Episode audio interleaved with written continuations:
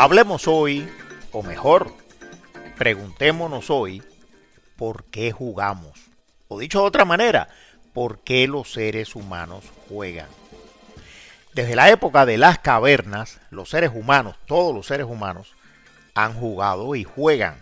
Y lo han hecho y lo hacen de formas y maneras sencillas o de formas y maneras más complicadas, más sofisticadas. Pero como quiera que sea, juegan.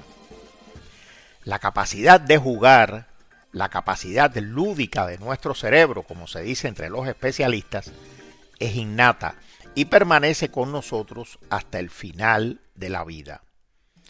Que el juego jugado sea sencillo o complicado, que se practique con herramientas, los llamados juguetes, o sin ellas, que se practique en solitario o en grupos, depende del momento, de la personalidad del jugador, del nivel cultural alcanzado, de los recursos económicos de que disponga y de la organización social en que se desenvuelva el juego.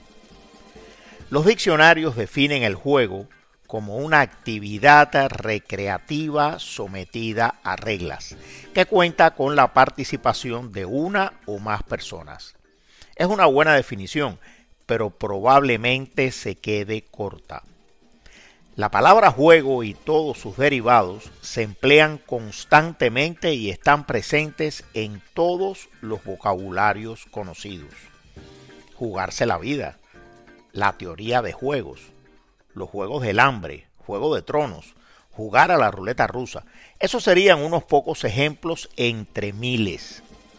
Platón dijo que en una hora de juego se puede descubrir más acerca de una persona que en un año de conversación.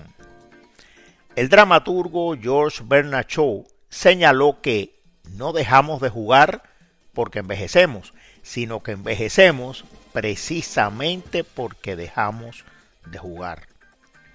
Einstein se refirió a los juegos como la forma más elevada de la investigación. Y fue él, Einstein, también el que dijo que Dios no juega a los dados.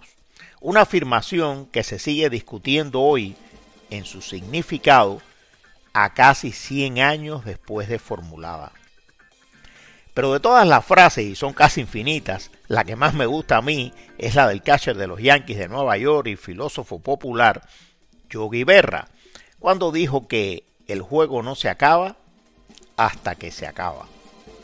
Pensar el juego como una actividad secundaria o de poca importancia sería un craso error.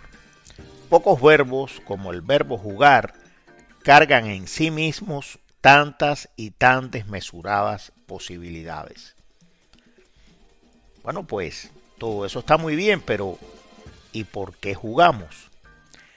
Pues jugamos por jugar, para no aburrirnos.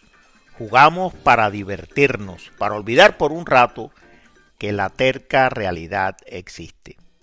Jugamos para aprender y para enseñar, aunque no nos demos cuenta. Jugamos para ganar, para triunfar sobre el otro o sobre uno mismo. Que ganar no es más que una constante evolutiva y un bálsamo para el ego.